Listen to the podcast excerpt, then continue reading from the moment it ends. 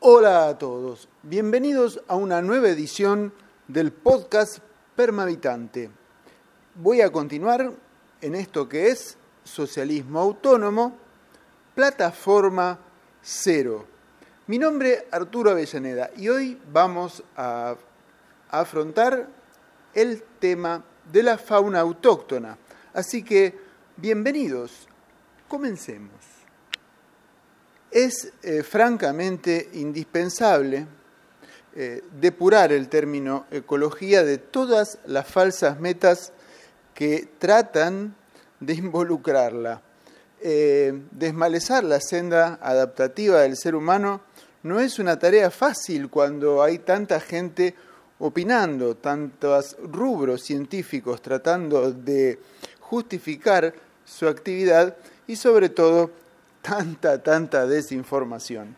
La ecología es una sola cosa, tiene que ver cómo nacemos, cómo crecemos, cómo nos reproducimos, cómo morimos hacia el interior de nuestra comunidad humana, pero también tiene que ver con nuestra relación con esos otros seres vivos en su estado de libertad, eh, en su condición natural. Por eso primero hablamos de la flora nativa y ahora vamos a hablar de la fauna autóctona, únicos fenómenos de interacción a los que podemos llamar ecología. Son las relaciones que nos envuelven con nuestro territorio en su estado eh, de pureza, en su eh, libre eh, determinación según las funciones que tenga cada especie, cada reino, el vegetal y el animal, y sobre todo los misterios de interacción que envuelven este bicho de dos patas al que aludimos cuando decimos el hombre. Los animales, el género Animalia, los insectos, los peces, eh, los grandes mamíferos, los cetáceos, los peces también, los anfibios, las aves, eh, son eh, muchos menos en volumen hablando que las plantas. Sin embargo, se nutren de ellas y sobre todo desarrollan a partir de la existencia de vida previa, de, vida eh, de interacción con la masa eh, vegetal, desarrollan sus actividades.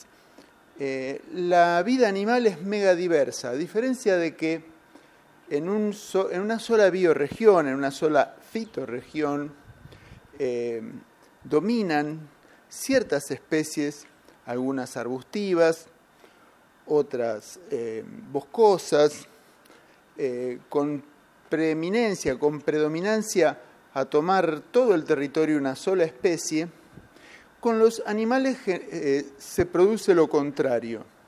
En un solo árbol puede haber cientos de variedades de insectos o animales de distintos reinos. Eh, en un solo bosque, miles de animales eh, pueden componer la diversidad biológica. Algunos se especializan en vivir bajo el suelo, comer detritos y volver a devolver los nutrientes para que estén biodisponibles para las plantas, como las lombrices, que son grandes promotoras de suelo, como las hormigas, claro que sí que son útiles, como los caracoles, etcétera, etcétera.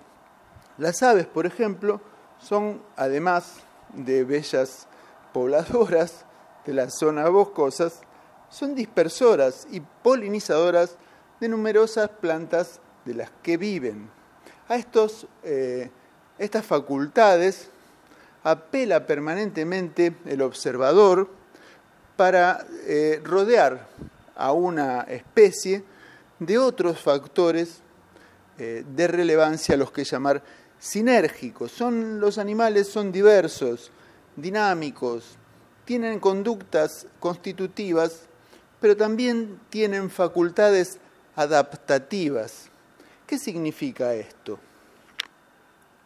Gran parte de las presencias biológicas del reino animal tienen una función también para los demás miembros de ese sistema zoogeográfico.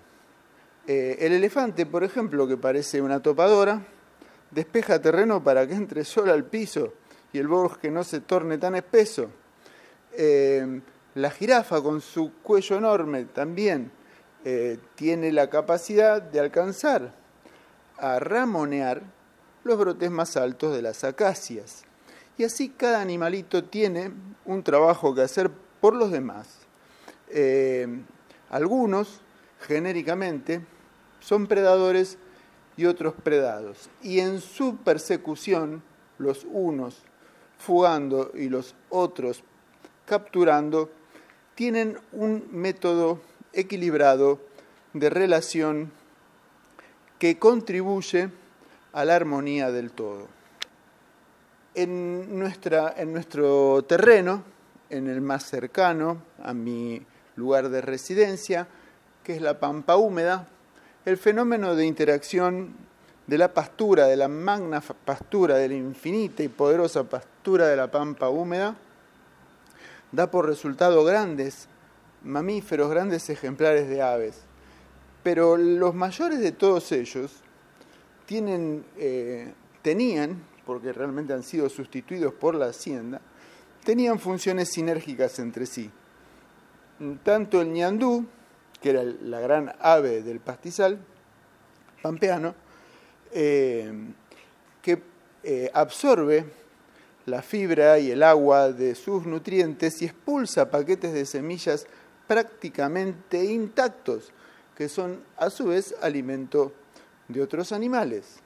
El venado, que toma también su parte en el uso y distribución de la pastura, o el guanaco, que regula entonces la presencia de eh, pajas y las transforma en herbáceas de una manera que parece realmente un trabajo de jardinería.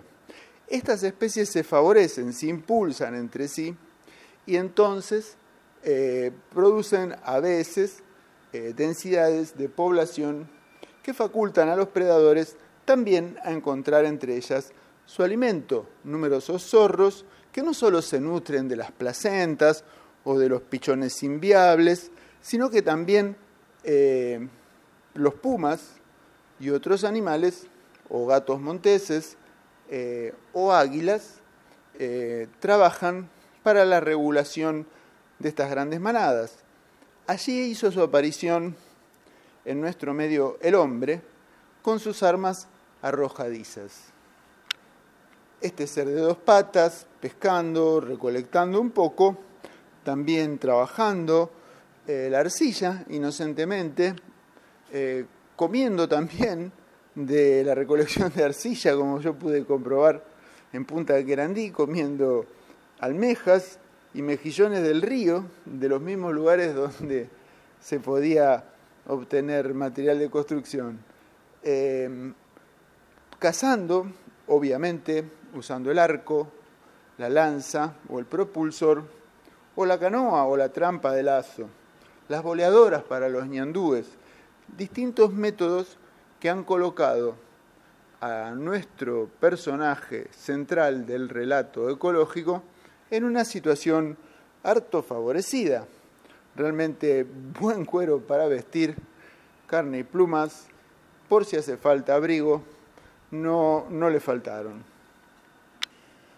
Nosotros y toda la ecología del mundo llama esto el impacto positivo del hombre, el lugar de regulador de las presencias de todas las actividades eh, animales que lo circundan.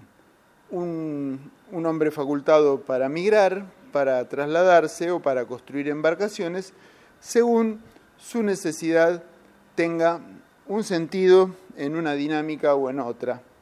Eh, este nicho ecológico del hábitat humano histórico tiene un impacto positivo, créanlo o no, sobre su medio natural circundante. Pero ¿qué pasó con nosotros? ¿Qué fue lo que ocurrió? Y evidentemente que la extracción de frutos y utilidades para una plaza exógena, eh, la introducción de granos desconocidos, eh, amañado siempre al cerco de la propiedad y la exclusión, haciendas no vistas por estos pagos, variedades eh, zoológicas destinadas solamente a la explotación de rodeos y, la extracción de una renta cárnea, terminan erosionando el suelo de una manera cada vez más acentuada hasta que finalmente como Florentino Ameguino lo anunciaba en su profecía, el suelo se fatiga o se inunda o se erosiona y se vuela. Así que eh, el destino ecológico de una población eh, mal administrada concluye siempre, siempre en una pérdida, en un impacto negativo. No necesita ser apocalíptico, final o terminal ese escenario, porque en general la gente cuando empieza a perder eh, en su esfuerzo más de lo que pone, termina abandonando la faena. Nadie es tan loco de llegar al final de la capa orgánica de su propio suelo. Sí es cierto que este bicho de dos patas ha producido eventos erosivos en todos los suelos que ha tratado de esa forma. Por eso es perentorio entender que pronto hemos de desarrollar el concepto de un nuevo manejo del hombre con la naturaleza si es que hemos, de ver prosperar nuestra propia población humana de alguna manera en el futuro. Es así lo que los animales hacen espontáneamente porque su conducta es constitutiva, porque su estado de conciencia es colectivo, sin tener eh, ningún tipo de manual de inducción, ni ir a ningún colegio, los animales saben que sus poblaciones se ven favorecidas o perjudicadas según las decisiones que tomen. El animal de dos patas que mencionaba recién, el que componemos nosotros como variedad zoológica, a pesar de tener manuales de inducción, no tiene un aprendizaje ya incorporado acerca de este punto y por eso es que insistimos en valorar nuevamente el término ecología en su verdadero sentido, como la ciencia que observa las relaciones entre los seres vivos y de todos ellos con su entorno natural. Por eso es clave volver a hablar de fauna nativa hoy y con esto quiero cerrar este capítulo.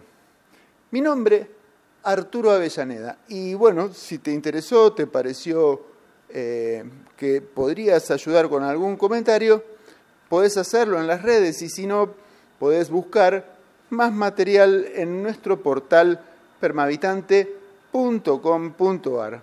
Desde ya, muchas gracias.